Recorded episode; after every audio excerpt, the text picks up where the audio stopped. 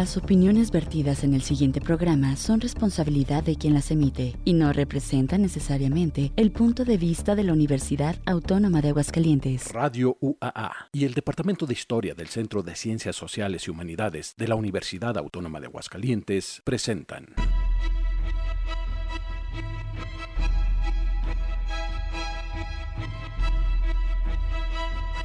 La terca memoria. Historias para contar.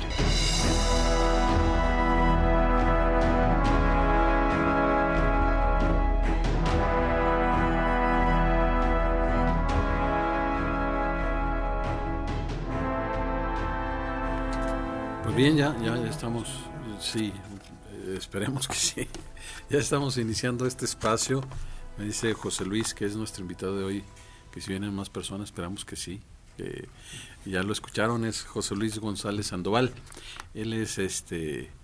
Bueno, vamos a, iniciar como siempre. Eh, estamos ya instalados en este edificio 14 unidades de radio José Dávila Rodríguez, en esto que es la terca memoria, historias para contar un, un programa producido por los departamentos de radio, de radio y televisión, y bueno, el área de radio, de la Dirección General de Difusión y Vinculación y el Departamento de Historia del Centro de Ciencias Sociales y Humanidades de esta Benemérita Universidad Autónoma de Aguascalientes.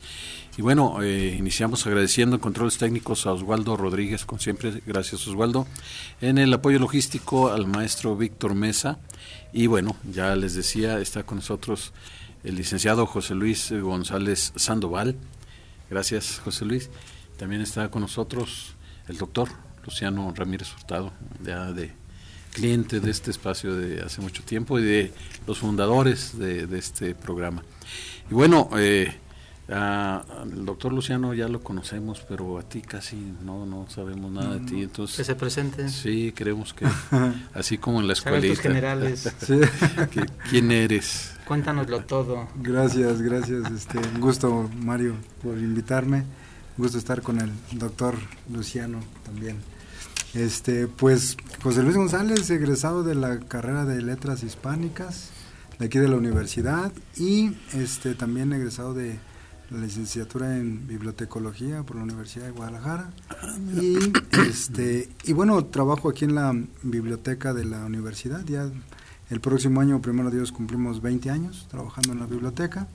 Este como eh, dando un servicio que es que forma parte de la biblioteca que es eh, esta parte de asesorar a toda la comunidad universitaria en el contexto de mm, las bases de datos. ¿no? Eh, entonces, eh, un servicio que ofrece la biblioteca es apoyar a toda la comunidad para que puedan hacer uso de la información académica que está almacenada en, en las bases de datos que contrata la universidad. Muy bien, bueno, él es José Luis González. Ya se dieron cuenta que llegó, bueno, quienes tienen la transmisión por Facebook, el maestro Carlos Reyes Agón. Carlos, buenas tardes. Hola, buenas tardes. Buenas tardes. Buenas tardes, maestro. Mucho gusto. Buenas tardes, Carlitos. Fíjate que, si me permites. No más que no hemos dicho el tema. Ah. El tema de, este programa eh, es. Eh, pusimos el tema, dice la doctora Marcela, que espero no tarde, está en un evento en el que pues ni la tomaron en cuenta, pero allá, allá fue. No, este... ¿Cómo eres intrigoso?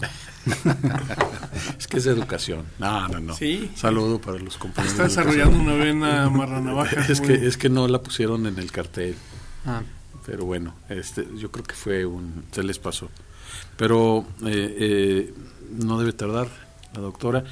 Y, eh, y decía, mejor vamos a poner el tema en el cartel Solo como los libros ocultos, van a platicar de los libros ocultos, no del libro, de los libros ocultos en la universidad. Y bueno, ese es el tema, pero es en realidad porque se dieron a la tarea tanto el doctor Luciano como José Luis a hacer un trabajo que yo creo que era necesario y que tal vez por ahí eh, iba tu comentario. no, yo lo que, lo que quería decir, lo que quería comentar es que tengo tres recuerdos en torno a este tema. Uno de ellos es en alguna ocasión entré a la biblioteca del Templo de San Diego, que entras por el convento y curiosamente la biblioteca, yo ¿la conoces, Luciano, no? No. Bueno, entras por el convento, este, y da al templo, ¿no? Hay una de las ventanas del templo, ventanas interiores que da a la biblioteca. Y a mí lo que me sorprendiera ver el montón de volúmenes virreinales, ¿sí? O sea, realmente era una biblioteca virreinal, prácticamente en su totalidad. No era muy grande, pues, pero era notable, notable. El otro recuerdo es haber visto los libros de la universidad en uno de los cubículos del sótano de la biblioteca, ¿no? Este, ahí encerrados a la espera de, de que mejor suerte. Sí. Y el tercer recuerdo que tengo es eh, la idea de que el doctor Marcelo Sada Villarreal del Departamento de Filosofía estaba trabajando esos libros, ¿no? En fin, eso es lo que lo que y, y, y si me permites rematar, Mario, yo creo que una auténtica universidad, una institución que se llame tal, que se precie de ser tal, tiene que tener carreras como filosofía, como sociología, como historia.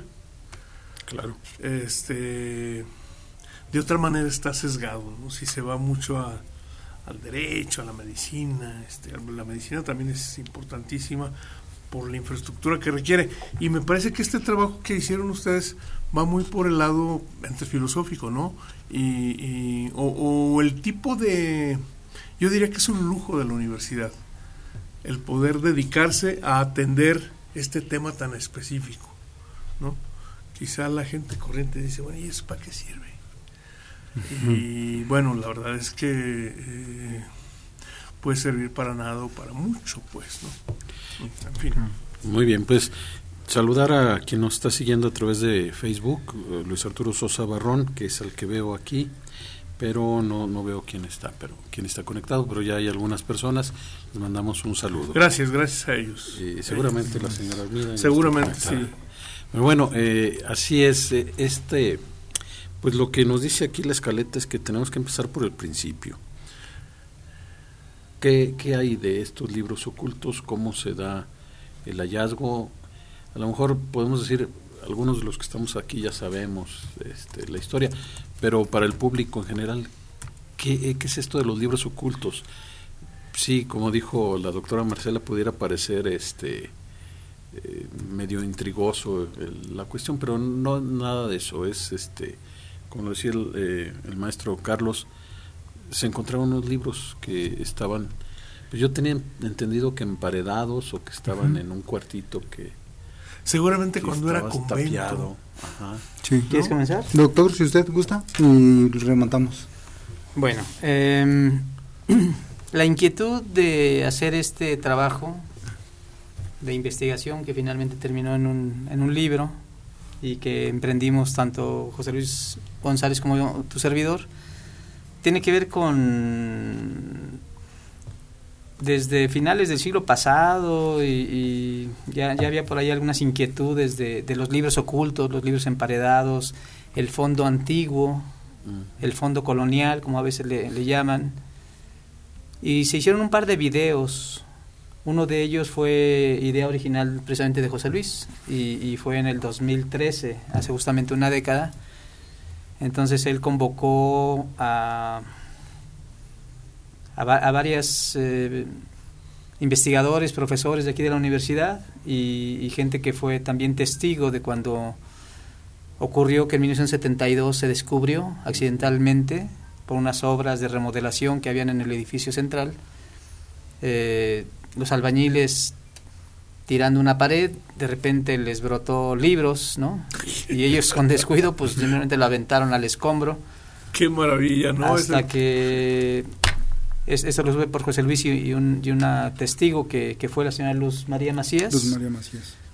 Ella trabajaba en la biblioteca, tuvo que ir al baño, cruzó el patio y se dio cuenta de que habían libros tirados en el escombro y advirtió, eh, se imaginó que eran libros valiosos, porque dijo, pues es que era una letra muy bonita, libros muy antiguos, garigoleados, algo así lo describe, y fue a decirle a la jefa de, de la biblioteca. Y ella intrigada dijo, pues ¿de qué me estás hablando? No entendía nada.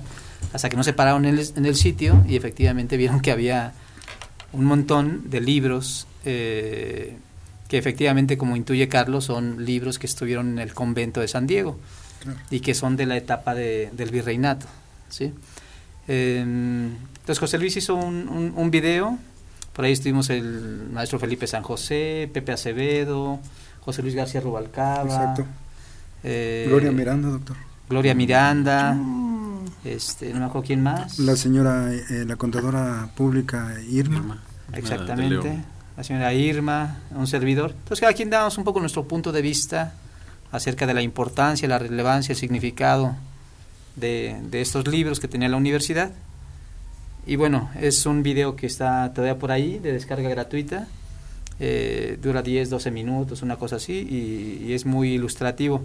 Es un video que José Luis llevó incluso a Argentina a, a presentar por allá en un evento académico y que se, lo chulearon, se lo chulearon mucho y luego también conoció a un investigador de la Universidad Autónoma de la Complutense. La Complutense, la Universidad Complutense de Madrid. Entonces andaba él con esa inquietud desde hace al menos 10 años. Sí, exacto.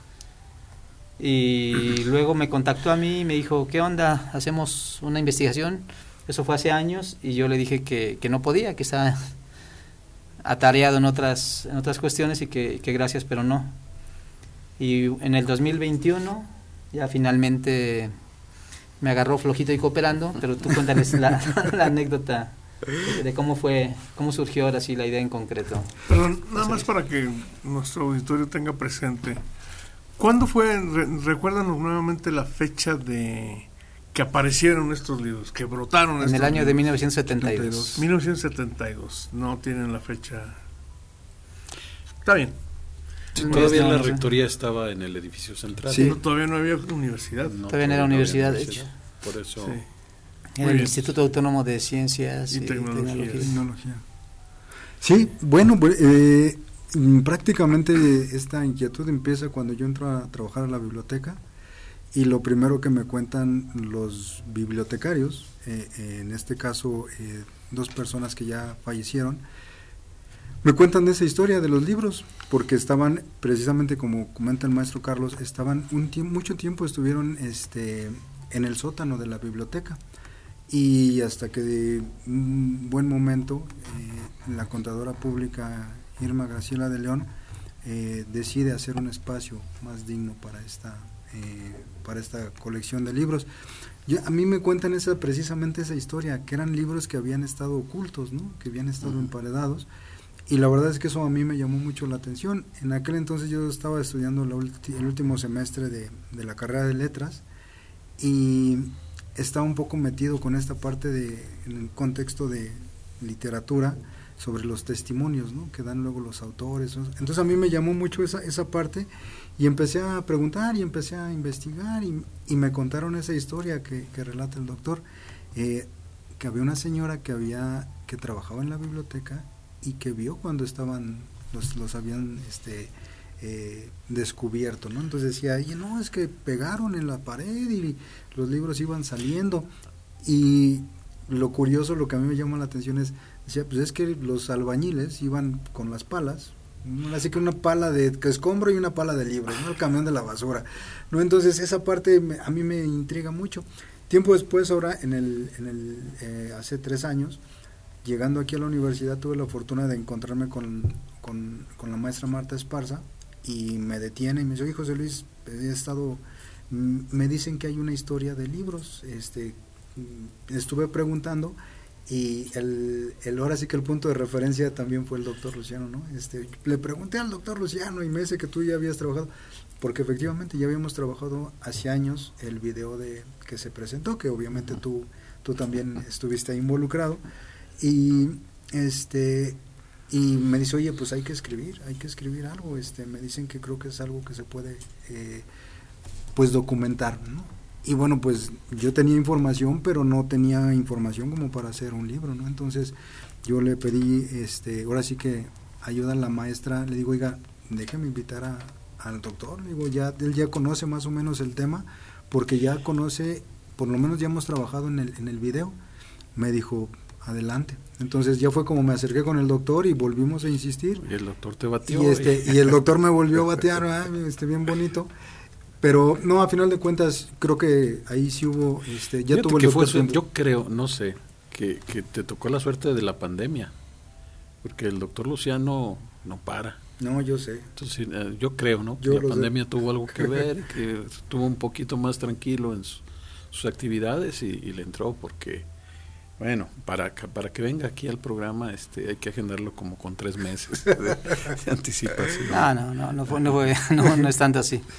Eh, no, lo que pasa es que ya José Luis, este, así que ya era el tercer intento, ¿verdad? Y, ni modo decirle que no, pues decir que, que, que sangrón de mi parte. Pero ah, hablamos con Marta Esparza y le dijimos de la posibilidad así más real. Y ella nos dijo, sí, pues hagan la investigación.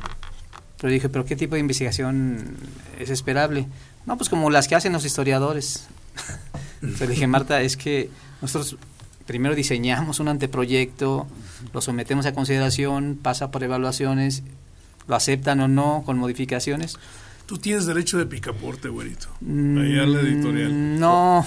ahorita continuamos con este tema. Tenemos que hacer un corte musical, ya se me estaba pasando. Claro, adelante. Y bueno, vamos a escuchar Canción del Pasado con Silvio Rodríguez y el grupo Diácara. Esto es de un disco que también estuvo mucho tiempo eh, guardado. Se grabó en 1991 y por circunstancias de la vida no se editó, no se publicó y fue hasta 2022, es decir, el año pasado, que vio la luz.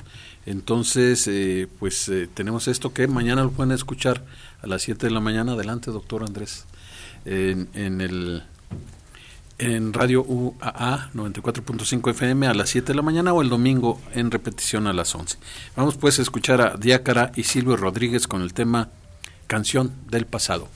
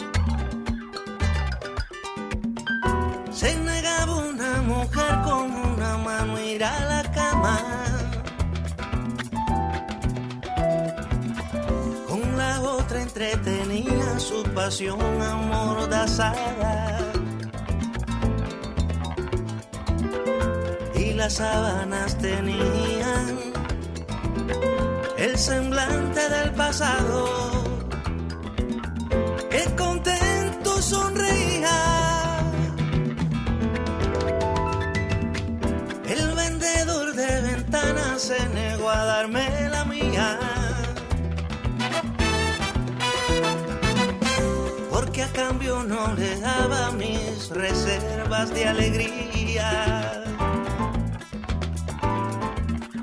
El pasado estaba quieto sobre el almacén del día. Lo tenían bien sujeto.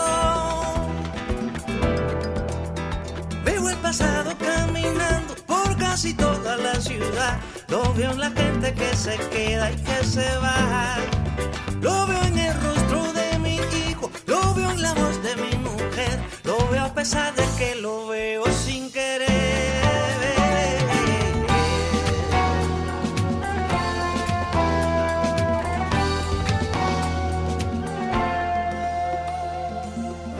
El pasado tiene nombre de millones de sujetos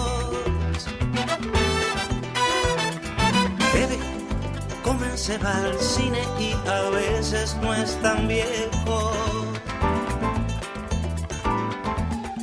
Tiene un poco de mi nombre y otro poco del de ustedes. Aunque busquemos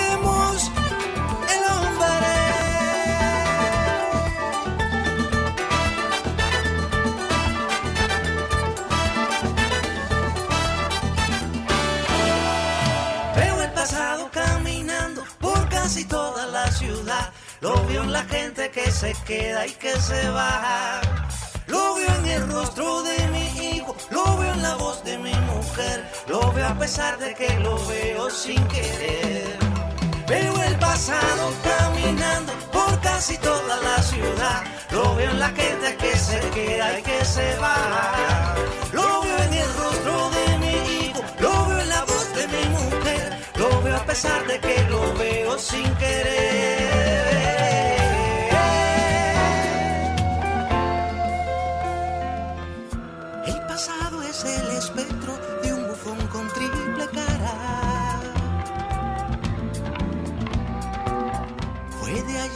De este día y será de otra mañana. El pasado es ese insecto que la música no apaga.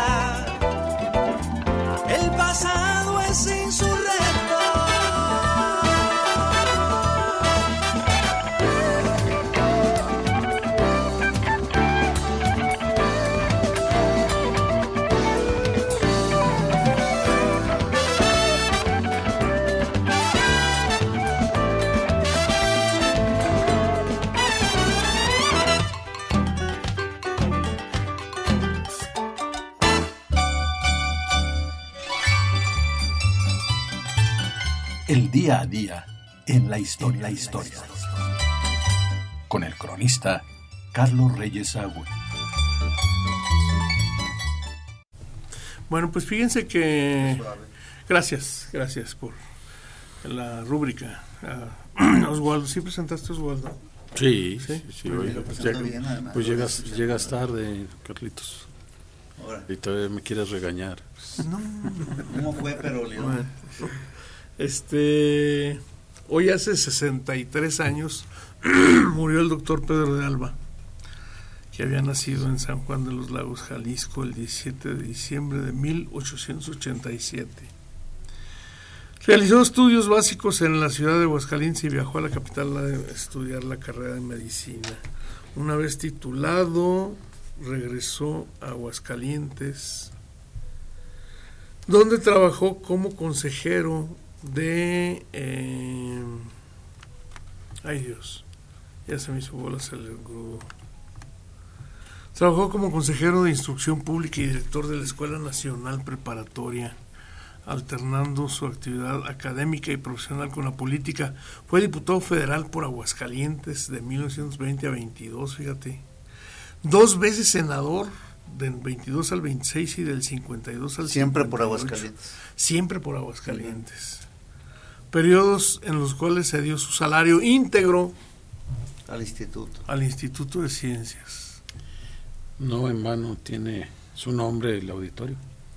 Sí, La Sin em- Biblioteca Central.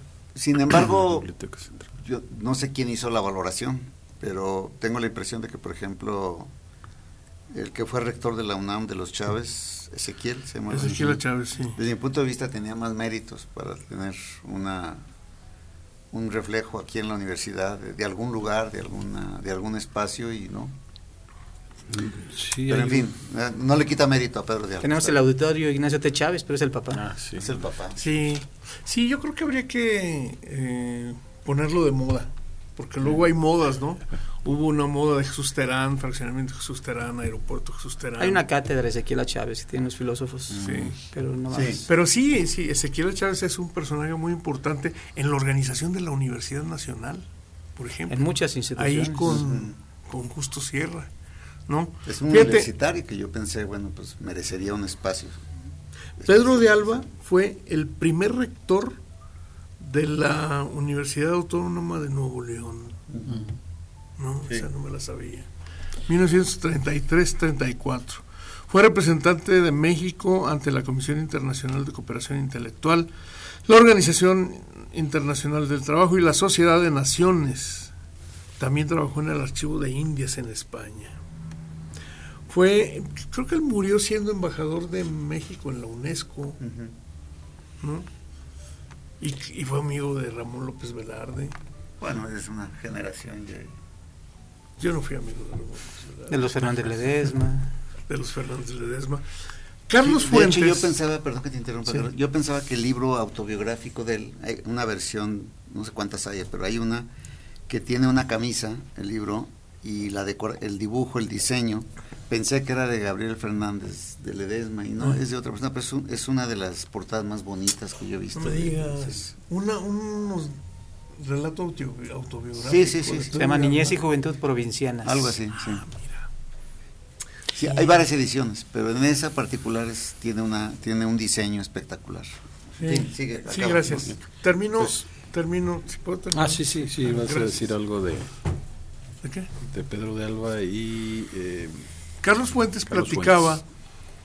Carlos Fuentes me platicó que fue funcionario de, de la embajada en París y entonces que en las fiestas patrias este Pedro de Alba reunía al personal y juntos eh, leían La suave patria de López Velarde.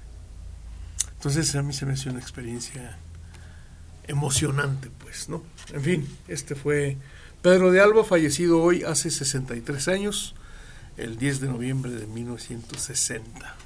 Gracias. Muy bien, pues ya, ya llegó la doctora Marcela López. O sea que ya estamos completos. Doctora. Hola, hola, buenas tardes. Hola, No, buenas falta el doctor Landín. Vengo del auditorio Pedro de Alba.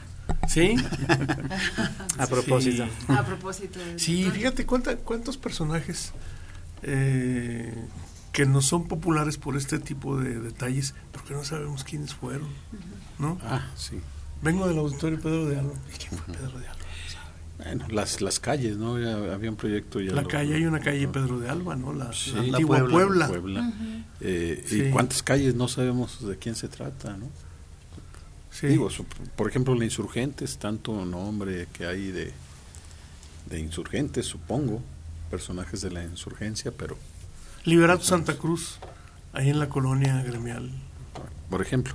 Pero bueno, ya, ya, ya se nos fue con tu sección otra vez, el, No, el bueno. bloque. este, Oye, pero yo quisiera decir antes de que me arrebates el, el, el micrófono. Estaba yo reflexionando un poco a propósito de lo que comentaron.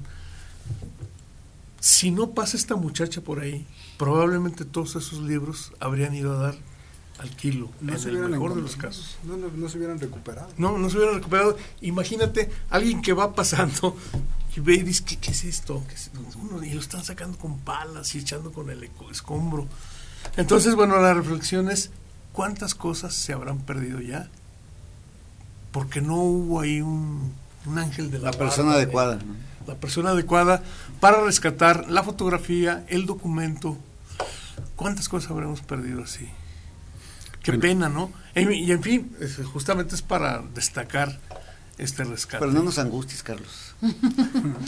Y, y ¿Para yo creo- Pues sí, en eso? más bien hay que estar contentos porque se logró. Claro, claro. Y, y además, este, eh, ¿qué es lo que seguiría? Pero ya no vamos a alcanzar.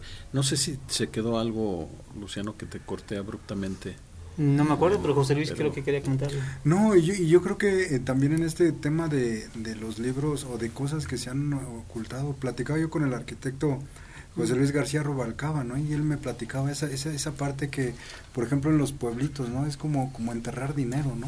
Eh. Por ahí he platicado también con muchos maestros de aquí y, y también tienen, conocen así, de, por ejemplo, una señora eh, que era mm, familiar de su... bueno, era vecina de sus familiares por ahí en un pueblito de Zacatecas, contaba que también esa señora era, este, pues muy devota, iba con la gente de las iglesias. O no usaba guaraches. No, yo creo que no, pero el chiste es que esa señora, este, el padre más bien, le daba a guardar libros a esa, a esa señora. Y durante mucho tiempo este, es- la señora tenía guardados libros en, en, en aquel, en aquel pueblito. Y resulta que bueno, un, día, un buen día se muere el padre y se muere la señora. Y, de, y en esa casa creo que los herederos creo que la venden, como, bueno, como propiedad de ellos, dicen ya no la queremos, ya no queremos vivir y se pierden todas esas colecciones, ¿no? Y es un poco lo que comenta el, el- maestro Carlos. Yo, y así, eh, pocas, pocas este, historias de- de libros emparedados, pero yo creo que ha de haber, yo quiero apostar que en algún lugar todavía siguen mm, libros o cosas ocultas, ¿no? Que no, Sí, no, se han, no se han documentado todavía. Hay, hay- hay muchas historias, ¿no? Entre otras las que escuchamos en algún momento es que desde la reforma, ¿no? Este, posiblemente los ocultaron. Luego en la cristiada también es otra, otra teoría. Pero se nos llegó el tiempo de hacer la pausa para identificación de la estación. Tenemos que hacer otro corte, pero es rapidísimo. Vamos al corte y regresamos. La terca memoria. En un momento regresamos con más historias para contar.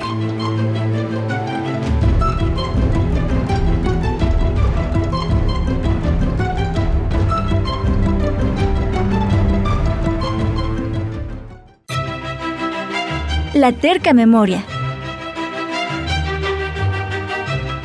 Regresamos. Tenemos más historias para contar.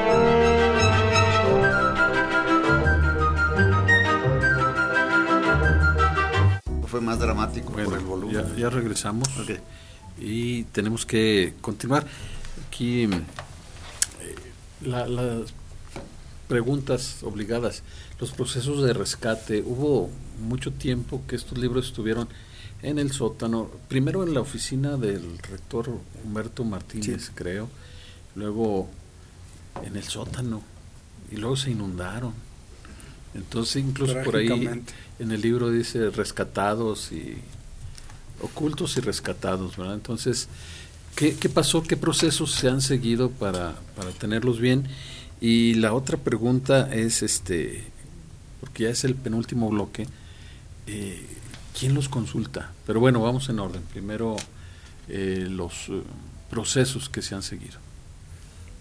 Bueno, eh, de lo que pudimos investigar y de lo que yo conozco es que desde que se rescataron sí eh, se limpiaron, por lo menos hicieron una limpieza, tal vez muy básica, y se llevaron a la oficina de rectoría en aquel entonces, allá en el edificio central. Ya después de ahí se mandaron a, a- a la UNAM, donde se, se hizo una clasificación y se fumigaron y se les dio un tratamiento especial. Entonces, y ya después eh, se mandaron acá a la, a, la, a la biblioteca.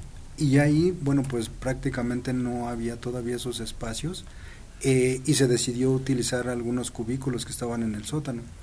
Y por así que por mala suerte y de infortunio no pudimos encontrar esa, esa fecha, ¿verdad, doctor? La de los de los de esas veces que llueve aquí terriblemente, este creo que fue en una época donde estábamos casualmente de vacaciones y este y bueno se inundó de, de tan fuerte que llovió, se taparon las este, las coladeras este y bueno se, se inundó eh, esa eh, la- la- el fondo antiguo bueno la- los sótanos prácticamente.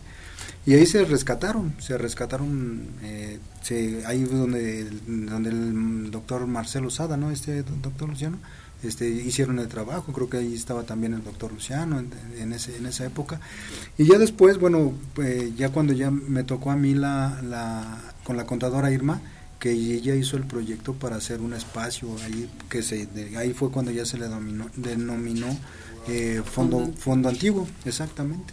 Entonces eh, pero de que hay un, un- un trabajo eh, gente de aquí de la universidad este eh, que estaba en archivo precisamente eh, se encargaron de hacer ese también ese proceso de limpieza Juanita. con- Juanita, sí, por supuesto, eh, Juanita que ya está jubilada. Eh, obviamente ahí estuvo involucrada la, la, Maestra este, Aurora. la maestra Aurora, la jefa del archivo. Ahora, aquí hay que hacer una, una acotación. Eh, si bien el germen de, de este trabajo fue hablar de los libros emparedados o tapiados, la realidad es que el fondo antiguo o el fondo de libros antiguo es mucho más amplio. Son casi 4.000 volúmenes. Y, y de los libros que se encontraron tapiados fueron alrededor de 200, 200 y cacho quizás. Entonces es, digamos, como un 5%, yo qué sé, es- son, Claro. son poquitos. A- Aquí la investigación nos llevó, porque le dije a José Luis, oye, lo del hallazgo este de los libros emparedados, pues está muy interesante y romántico, pero eso no da para una investigación. Yo ya quiero hasta las lágrimas de los monjes. sí. Entonces tuvimos que irnos más atrás y, y- y buscamos físicamente, o sea, hicimos visitas in situ al fondo antiguo y a veces hasta por azar pedíamos un libro, pedíamos otro. Hay un catálogo digital en Excel muy mal hecho, muy mal hecho, a veces ni siquiera se entiende qué es lo que está porque muchos de los libros están en francés o en inglés En o en latín. ¿verdad? Y entonces no sabe uno exactamente qué dice. Eh, Pero a, a lo que nos llevó, y creo que fue otra de las aportaciones del libro, es porque encontramos eh, que ese libro había estado, por ejemplo, en el convento de la Merced. Otros sí venían del convento de la Inmaculada Concepción o de los Por, por los sellos, ¿verdad? que Sí. Otros, muchos, de la Biblioteca Pública Municipal. De esta biblioteca sabíamos dos o tres cositas, nada más. Eh, y, y yendo al Archivo General Municipal encontramos que hubo al menos seis remesas de que este Miguel Rull, que quería mucho Aguascalientes por su infancia que había pasado aquí muy feliz, eh, su sueldo de, de senador de la República lo, lo destinaba a comprar libros en Bélgica y los regaló a la biblioteca, a la biblioteca pública municipal que se fundó creo que en 1875 por ahí. Y este y eran muchos libros eh, que compró en, en Bélgica no en Bélgica entonces están en francés la mayoría. Pero hay mucho sobre artesanos sobre cómo hacer vino cómo hacer cerveza cómo hacer cómo cultivar la seda cómo o sea muchas cosas así como de, de- de orden práctico y ahí están, ahí encontramos eh, los inventarios de los libros. Son una maravilla que vale la pena revisar. Hay otros libros que vienen del Liceo de Niñas, ¿no? que se fundó en 1878. Hay otros libros que viene el nombre de Jesús Díaz de León. Eso quiere decir que procede de su biblioteca particular. ¿verdad? Y así fuimos dando un poco al azar, tentaleando, esa fue la verdad, tentaleando la procedencia de los libros y entonces tratamos de reconstruir de dónde venían y tratar de lucubrar también cómo fue que llegaron al Instituto de Ciencias y que después se conservaron y que finalmente pasaron al fondo antiguo que estuvo en el edificio central y después en la biblioteca aquí en el campus de Ciudad Universitaria. Muy bien, Vicente Esparza dice, excelente investigación, felicidades, y además señala que Alejandro Hernández hizo una restauración de algunos libros. Ah, sí. Sí. de la- Háblanos de eso, José Luis, eso es muy interesante y además agradecerle Sí, la- especialmente a, al Alex. al buen pabellonense ilustre. Sí, un, un buen día Alejandro se acercó con la contadora Irma y le platicó un proyecto que era de restauración. Entonces, eh, bueno, para no hacer largo el- el- la historia, se pidió autorización y se restauraron cerca de, bueno, la lista inicial eran cerca de 10 libros. Eh, Alejandro hizo el, digamos, la evaluación de los documentos que estaban en condiciones de poder ser evaluados eh, y, y perdón, de, ser restaurados y a final de cuentas él empezó ese trabajo eh, de uno por uno, se empezó a llevar, él lo empezó, se evaluó, se hacía un reporte de en qué condiciones estaba antes de salir y después Alejandro entregaba un reporte de cómo, qué es lo que se había hecho en, cada uno de los libros. Eh, prácticamente bueno fue poner papel japonés, poner restaurar este tapas, eh, poner este lo que es el pergamino, etcétera, etcétera, el cosido del, del propio documento. Entonces me parece que es un trabajo que, que valía la pena eh, rescatar, porque bueno, a final de cuentas nadie sabía este más que las autoridades. Eh, pero bueno, a final de cuentas creo que aquí se demuestra ese, ese trabajo de lo que se hace en biblioteca, porque a final de cuentas fue un trabajo muy bueno en donde los libros ahora ya están en condiciones de poder ser otra vez este pues manipulados, ¿no? En, en este caso. Entonces, sí, la verdad es que sí. Y además las fotos, hay unas fotos ahí que, que nos permitió Alejandro eh, poner eh, de, de esos procesos, ¿no? Un antes y un después, por ejemplo, de, de los libros, ¿no? Este, cómo se les puso la, la primera hoja a, a los, a los documentos, cómo se taparon esas, Alejandro dice que son, se les llama eh, galerías o cavernas, ¿no? Que es las, los, los huequitos que hacen los insectos que se van comiendo las, las, este, Ah, las, sí. las hojas. Y, y Alejandro ahí, cada hoja fue, prácticamente desbarató el libro y lo volvió a, a armar, entonces creo que sí es muy digno de- ¿Cuántos, de, ¿Cuántos pudo recuperar? eh, si no mal recuerdo, son siete u ocho, este doctora. Son siete u ocho documentos que, que Pero creo que se llevaba como seis meses por libro. ¿verdad? Sí, sí, o sea, nos contó en un trabajo muy seminario. laborioso. Sí, Ajá. sí, fue un trabajo muy, muy, muy minucioso. ¿De qué y son, ¿De qué son los libros? Todos son de corte, de, este, bueno, no se crea, bueno, la mayoría son de corte religioso, este. No, no, no, perdón, el, el material. ¿Es papel, qué clase de papel? El ¿O algodón, yo de cuero? Pues la, hay los, los que están, este, los restaurados eh, originales, pues, es con este, con pergamino. Pergamino. Con pergamino. O sea, la, la pasta es de, de piel de cerdo. Están casi todos ellos de esa manera. Hay unos que tienen herrajes muy bonitos. Ah, sí, bueno. Eh, unos están en malas condiciones porque, repetimos, se, se ahogaron o se inundaron, aunque se restauraron algunos. Pero otros están en perfecto estado. Los abres y todavía tienen mucha flexibilidad, están bien cocidos, están en muy buen estado de conservación. Entonces hay de todo. Algo que encontramos también fue eh, las marcas de fuego. mm, Hay, hay- hay un registro nacional de, de- de marcas de fuego que tiene la Benemérita Universidad Autónoma de Puebla y los libros del- de las marcas de fuego de la- del convento de la Inmaculada Concepción, esos no los conocían. Entonces en este momento se está haciendo el proceso para, para dar de alta porque es muy bonito el, el ex libris de, de ¿Qué los es el- libros. a ver, es marcas de fuego, ¿qué son? Pásaselo. Pues, En- en- Bueno, en- explícalo para los en- del radio. En el, en el canto o, o arriba del libro se le pone una, una marca, como un herraje candente, que era el sello distintivo de, de la institución religiosa o de la biblioteca a la que pertenecía. Entonces ese, esa marca de fuego del convento de la Inmaculada Concepción no, no, se, no se conocía fuera de aquí. Entonces es otro... Sí, es, pues, digamos que un Hallazgo. similar a, a cómo marcan a las, A a los- las a reses, las a las, reses. va- a las vacas en los ranchos. Para los libros no les duele tanto. A los libros no les... Y lo más, lo- eh, aquí lo interesante o lo impresionante es cómo no se quemaban. O sea, nada más Sí. dejan la impronta en, en los cantos y está perfectamente bien definido. creo que le calculaban, ¿verdad? Claro. Sí, un tiempo. Entonces, esa, esa parte es... Pues es- Sí, seguramente hay algunas marcas de fuego ya muy conocidas. Por ejemplo, la de los franciscanos es Ultra Archie, Ujú. reconocida.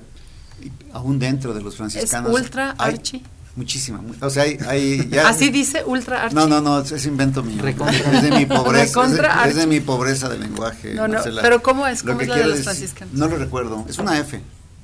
Sí, pero pero hay distintos tipos de F. Yo he visto que, que no todos los franciscanos tienen la misma marca de fuego. Por ejemplo, el Colegio Guadalupe tiene una, el Colegio de Querétaro, que también es de, de los mismos, de la misma orden, es un poco diferente.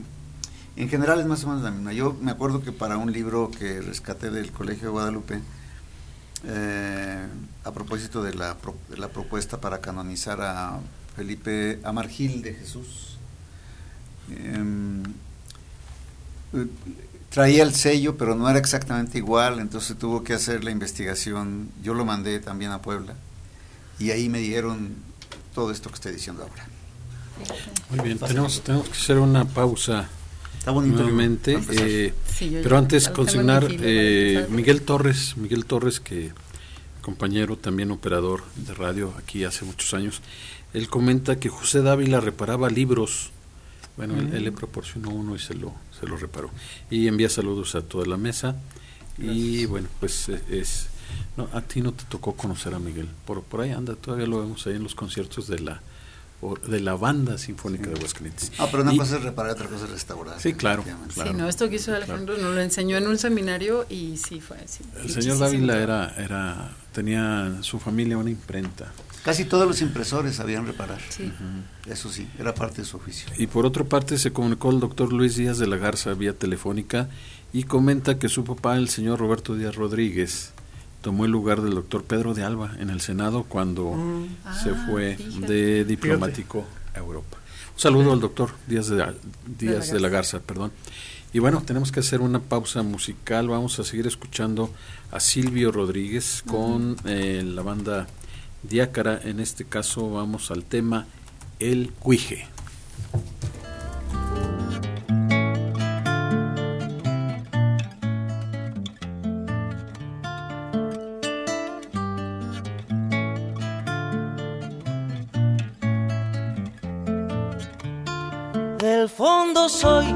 La laguna fría, donde la novia de la noche va a deshacerse en platería sobre mis aguas de oscuridad. Soy tan pequeño que me escurro ágil y tan fugaz que quien me alcanza a ver cree que sin sol la realidad es frágil, que hay criaturas que no pueden ser.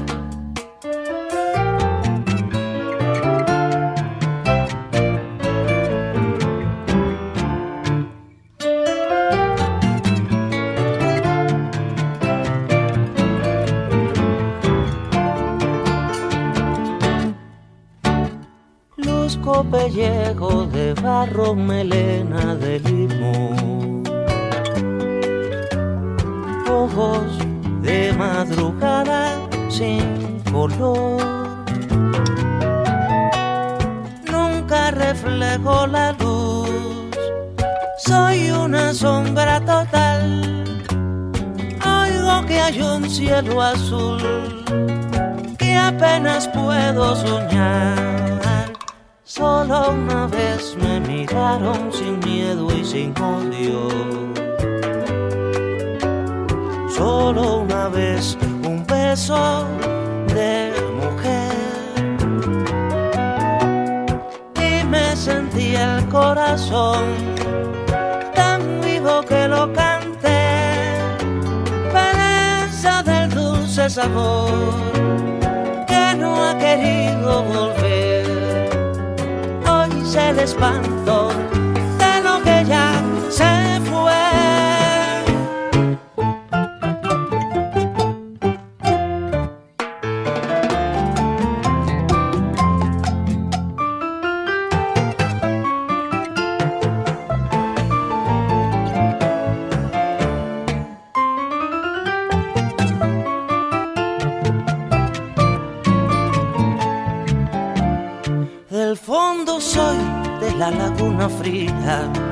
donde la novia de la noche va a deshacerse en platería sobre mis aguas de oscuridad. Soy sobresalto de los imprudentes que se extravían en su trasnochar. Y aunque no soy heraldo de la muerte, yo soy un buigue de la soledad. Soy un buigue de la soledad. Yo soy un buigue de la soledad.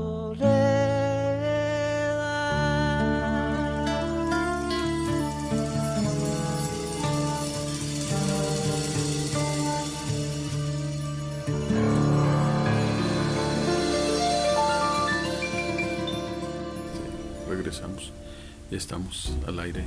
Bueno, en Facebook sí se escuchaba. Eh, Marcela, ¿quieres hacer un comentario? Bueno, yo eh, quiero felicitar muchísimo a José Luis y a Luciano porque mm, pues le dedicaron cada uno desde sus tiempos porque sabemos que José Luis empezó mucho antes y anduvo convenciendo a Luciano para la investigación pero bueno no convenciéndote verdad más bien encontrando el tiempo en qué momento se podía hacer. Yo creo que es un gran descubrimiento mm, que se hizo en los años 70 y es hasta acá 50 años después cuando hay eh, una investigación que ya se publica y me parece que es un es un gran regalo para la universidad que se pueda saber que esos libros están aquí eh, yo no sé cuántas bibliotecas en Aguascalientes tienen libros antiguos de no sé virreinales Mm, debe haber verdad no sé si en el Instituto Cultural de Aguascalientes en los en lo que les han donado hay pero creo que el hecho de que la Universidad Autónoma tenga un fondo antiguo que fue de 1600, 1700, 1500, ¿no? Hay algún libro de 1500, imagínate un libro de 1537. Sí. Es decir, que, que, una, que la Universidad Autónoma tenga algo así, yo creo que es algo que tendría que, no sé, echar las campanas, ¿no? Porque realmente es un gran, es una eh, gran investigación que nos permite ahora conocer y sentirnos orgullosos de que se tiene eso. Sí, yo creo que se pasó de una anécdota que duró mucho tiempo. Es que se encontraron unos libros, entonces eso se genera como cuando hacen propaganda de los muertos que dicen por aquí pasa un fantasma. No sé, eso no deja de ser una anécdota. Pasar de una anécdota a una investigación seria claro. es un paso cualitativo importantísimo. Sí, claro. felicidades por eso. Siempre queda el reto de saber cómo divulgarlo. Yo, Sí. yo recuerdo que en todos los grupos de historia de nuevo ingreso, parte de su recorrido de la semana, era una semana, Luciano, o dos, del curso propedéutico se le llamaba. No sé si fue idea de Laura, la maestra Laura Dávila. Dávila o de alguien más, pero parte de su recorrido ir al ir a ver al fondo, el, Pues, el fondo de. Buena Creo que era la única vez que iban, por cierto, porque luego también hace falta saber otro tipo de valoraciones como para tener que regresar más de una vez, este, porque esto incluye inclusive el, el libro como objeto. Sí, Claro, de hecho, la de hecho materialidad de cada libro. la, la- lo que viene es, es quién lo consulta. Bueno, ya vimos que la doctora Marcela es uno de los que los ha Y consultado. ellos, por supuesto. Sabíamos, no, platicando con José Luis cuando se hizo aquel video, pues sabíamos que eh, de los que más iban era Luciano, este, el maestro Felipe San José, que Sí, también estaba muy interesado. Y bueno, ahorita que comentan esto, Luis Arturo Sosa pregunta cuáles son los requisitos para la consulta del fondo antiguo. Sí hay, sí hay requisitos. Sí había. desde- Sí hay un no. protocolo. Hay un protocolo, hay que escribir un correo electrónico, agendar una cita, de preferencia eh, consultar previamente el, el- el catálogo digital para que sobre pedido ya te tengan localizado y, y dispuesto en un escritorio, en una mesa, el libro o los libros que quieres consultar. Eso para agilizar, digamos, el trámite, ¿verdad? El- la consulta. Sí, habrá que decir que en estos momentos está la, la biblioteca, no está... Está cerrada por la remodelación. en, en esos servicios. Préstamo de libros sí existe. ¿no? Pero del fondo, del fondo antiguo no Sí, en la creo. infoteca Pero presta. al fondo Del fondo, fondo no, antiguo del no. fondo no salen No. los libros de No, aquí, no, no. se presta. Ni no, del área. no, No no. sale del... Pero, Eso pues digo, ahorita el único servicio es el- la consulta de libros normales. Sí. De en más, todos los servicios que se ofrecían no están ahorita. Tú preguntas quiénes lo consultan y, y no sé si tengan por ahí, porque si llena uno una ficha y, Tenías que pedir Y permiso y, y pedir un permiso. hacer una cita y todo. Se supone que es un espacio reservado, que sí lo es, Con guantes también. con guantes, desde luego. Eh, en esos días habría que ir con cubreboca porque el COVID estaba todavía muy fuerte. Eh, los primeros consultantes tendrían que ser los, los historiadores, pero también los filósofos, De también los abogados, también la gente de de letras. letras, Agentes de letras. porque hay libros de, de teatro, de, de literatura, de historia, de filosofía, eh, de estudios eclesiásticos, hay muchísimo, ¿no? Hay muchísimo. ¿Los autores son novohispanos o son europeos? Hay de todo. De todo. Hay de todo. Hay, hay europeos, hay enciclopedias, hay eh, hay incluso pues de, de Aguascalientes. Está por ejemplo ahí de, de, de Ezequiel Chávez, de, de Antonio Cornejo, de Isidro Calera, eh, de Manuel Gómez Portugal. Por ejemplo ahí encontramos su, su tesis como médico, una tesis sobre la transfusión de la sangre de 1880. Ahí está la tesis. Interesante. Sí, y sobre todo porque, bueno, yo recuerdo en alguna ocasión de estos cursos que uno como profesor debía tomar entre semestres. Recuerdo haber tomado uno de, de Marcelo Sada Mm. sobre filosofía eh, novohispana o mexicana. Interesantísimo, ¿no? Porque uno pensaría que, no, pues esas cosas son allá. aquí Y no. Sócrates, Platón y Aristóteles. Ándale. Y no, no, no, aquí hubo gente valiosa de pensamiento, pues, y supongo que, que mucho andan. Debe haber libros así. Ay, Bueno, ¿Y casi. hay propuesta para hacer un catálogo, digamos, nuevo de, de este fondo antiguo? Debería de hacerse. Sí. ¿eh? Esa, esa es la provocación ahora también con este libro, de que una que se consulte, dos que se haga un catálogo riguroso, libro por libro, con una ficha técnica bien desglosada, ¿no? bien descrita. Los, los chicos de servicio social son maravillosos. Nosotros en el archivo nos han ayudado muchísimo. Hay que hacer eso. Igual y ese Es pudiera una- es una ser un apoyo. Ya se intentó con Saba Arturo. Silva, Sí, claro. se, se intentó, pero no sé qué tanto se logró. Cuando le preguntábamos a, a Aurora Esmeralda sobre eso, decía, pues es que no, no, no tenemos catálogos. Sí, yo creo que debe, esfuerzos. debe ingresar y además meterlo a la, a la convocatoria que hay normalmente de esta divulgación que se hace en, en ¿cómo se llama? Macropedia o... eh, Wiki. ¿no? don- donde lo metieron, donde lo metió Caliope, donde tú tienes... Memórica. En Memórica, Ah, donde, Memórica. donde tú puedes, te Macropedia. seleccionan los textos que más valen y ponen un extracto o algo y entonces se divulga Cierto. a través de una plataforma mucho Memórica, más, más intensa.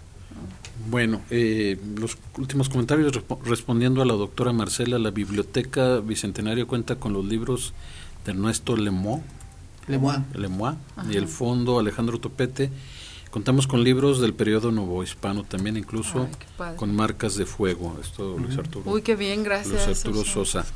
Gracias por el Y dato, Sosa. José David Caldera Pérez Brenes.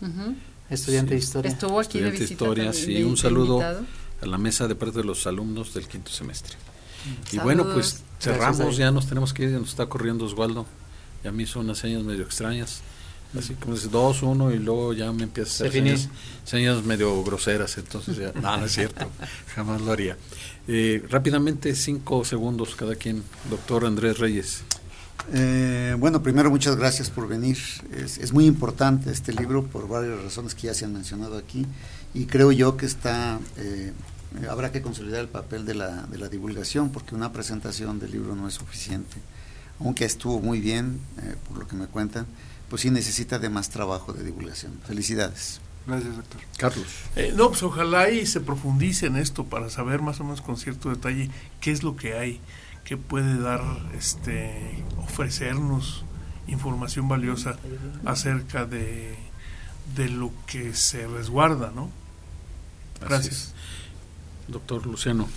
Sí, pues efectivamente es una invitación este libro a que el fondo antiguo se, se consulte. Hay, hay joyas, hay joyas bibliográficas, patrimonio documental y cultural que tiene la Universidad Autónoma de Aguascalientes y sí, ojalá y se, se difunda, se dé a conocer para que los investigadores acudan a este fondo a revisar y hacer investigaciones. ¿no? Doctora Marcela. Pues yo los felicito muchísimo y, y- y me da un- también me da mucho gusto que ya se haya hecho el trabajo y ahora como dice Andrés hay que difundirlo. José Luis, muchas gracias por estar con nosotros. Gracias. ¿Qué te de- despides? Gracias, este Mario, por la invitación. Un gusto estar aquí con los maestros. Este, pues ahora sí que seguir trabajando, ¿no? Yo creo que queda ese, ese, no es, es como que es el, como dice el doctor Luciano, es el primer paso, porque queda, creo que mucho por, por trabajar, ¿no? Hay, eh, creo que muchas carreras. A mí, por ejemplo, me llama la atención que uno de los clientes que más iban a la biblioteca eran los de diseño gráfico. Claro. ¿no? Para ver esta Ah. cuestión de Las letras, las capitulares, todo, todo este eso. tipo, ¿no? La, la caja Sí. de reticul, todo este tipo de cosas.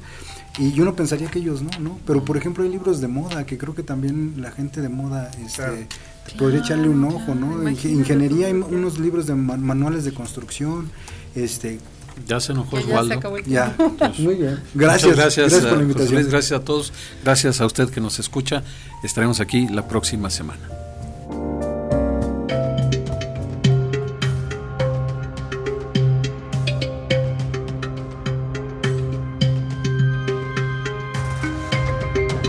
Radio UAA y el Departamento de Historia del Centro de Ciencias Sociales y Humanidades de la Universidad Autónoma de Aguascalientes presentaron